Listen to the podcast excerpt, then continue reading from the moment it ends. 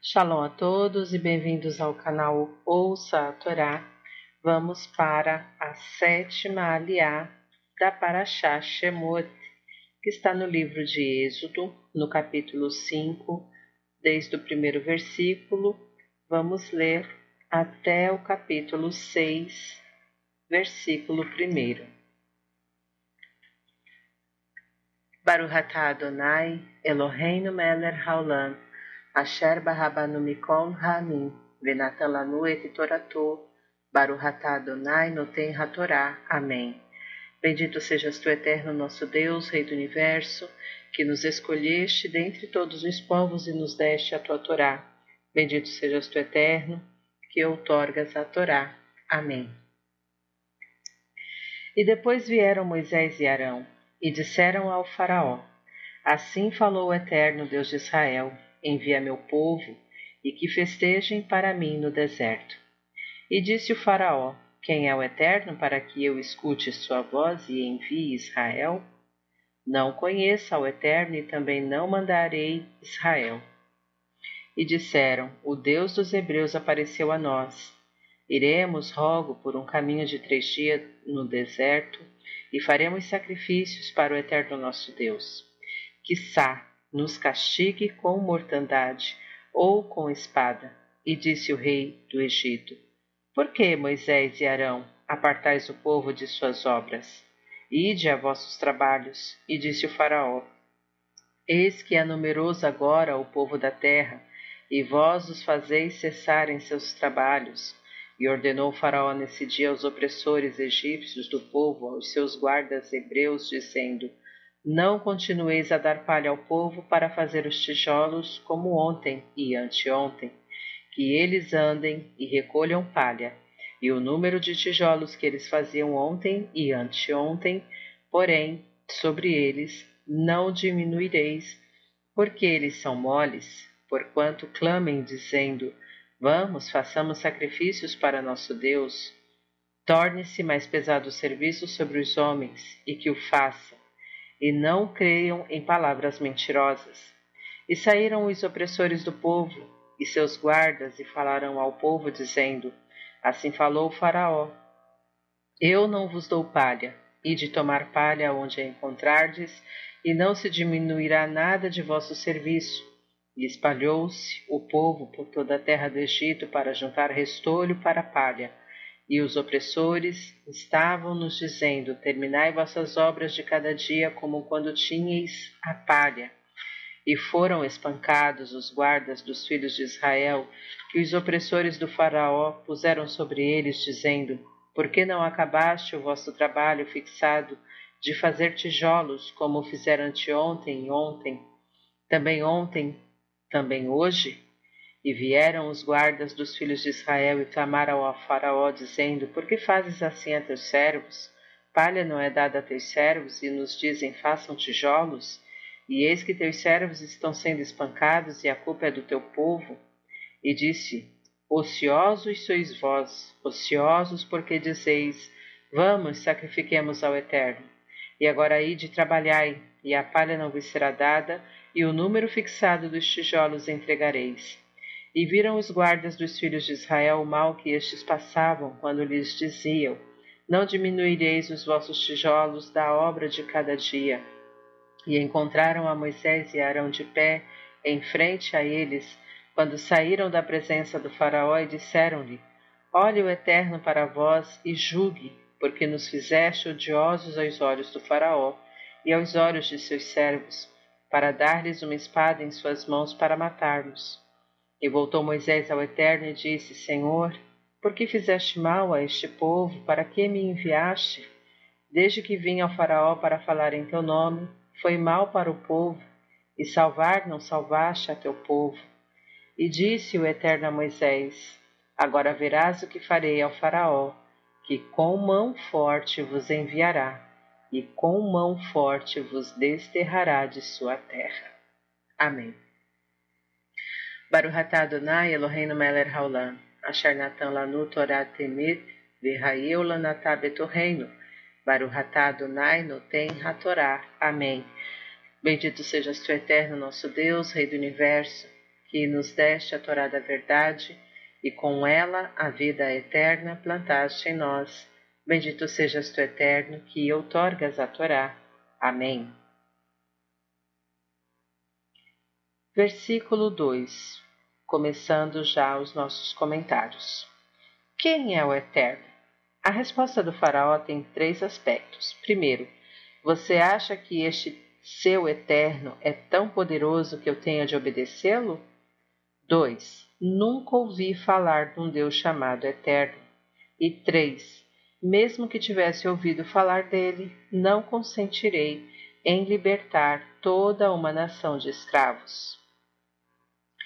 Versículo 3: Caminho de três dias. Moisés e Arão responderam ao Faraó nos termos indicados por Deus, conforme versículo 18 do capítulo 3, usando os artifícios diplomáticos de que dispunham o Faraó os trata com respeito, chamando-os pelo nome, mas censura-os por induzir o povo a esperanças vãs e fantasiosas, interferindo na vida econômica do Egito.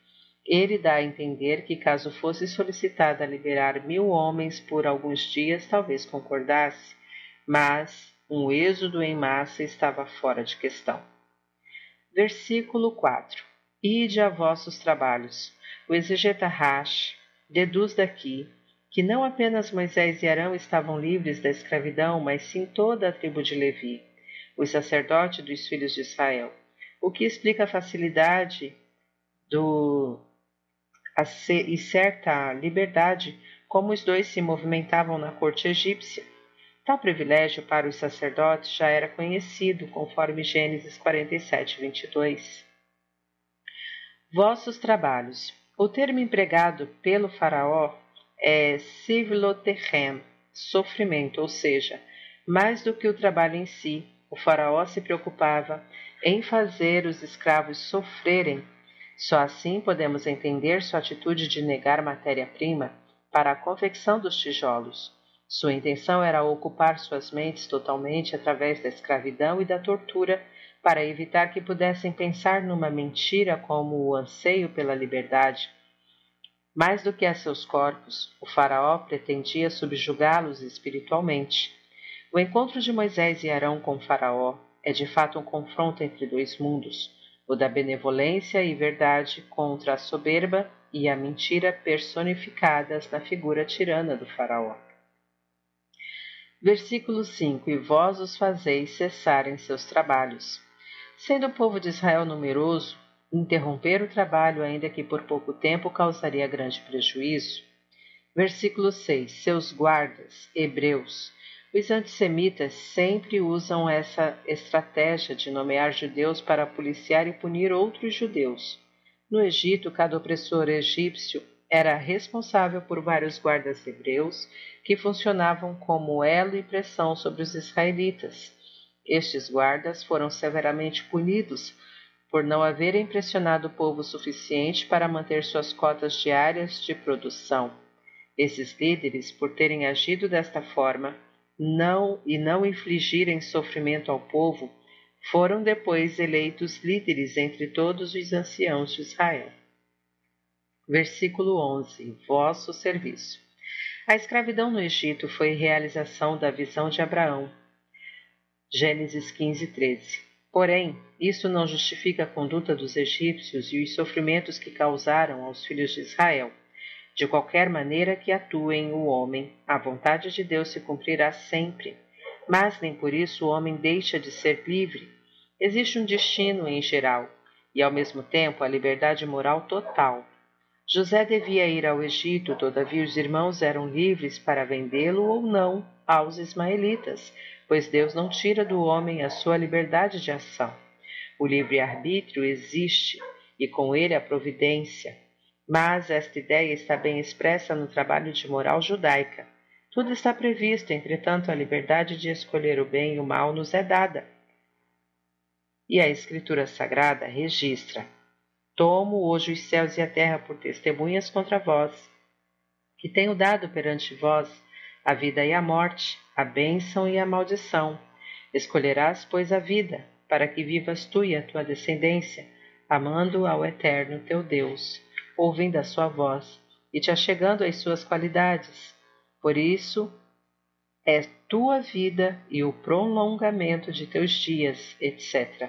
Deuteronômio 30, 19 e 20.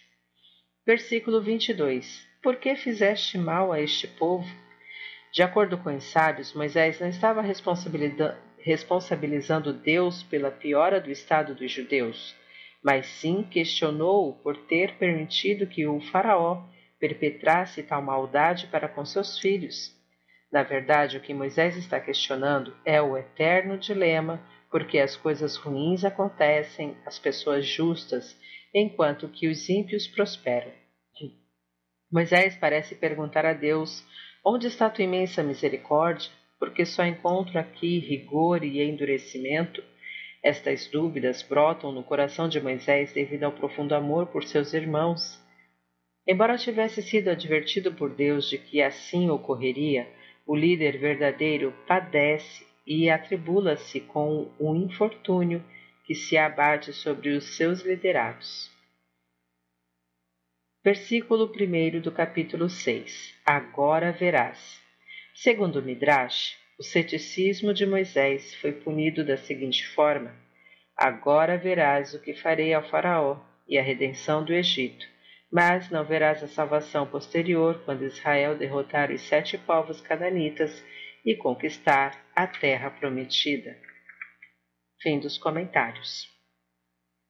Está gostando e acompanhando o conteúdo do canal? Não se esqueça, curta, comenta, compartilha. Se ainda não é inscrito, se inscreve e ativa o sininho e fique por dentro de todas as novidades. Shalom a todos!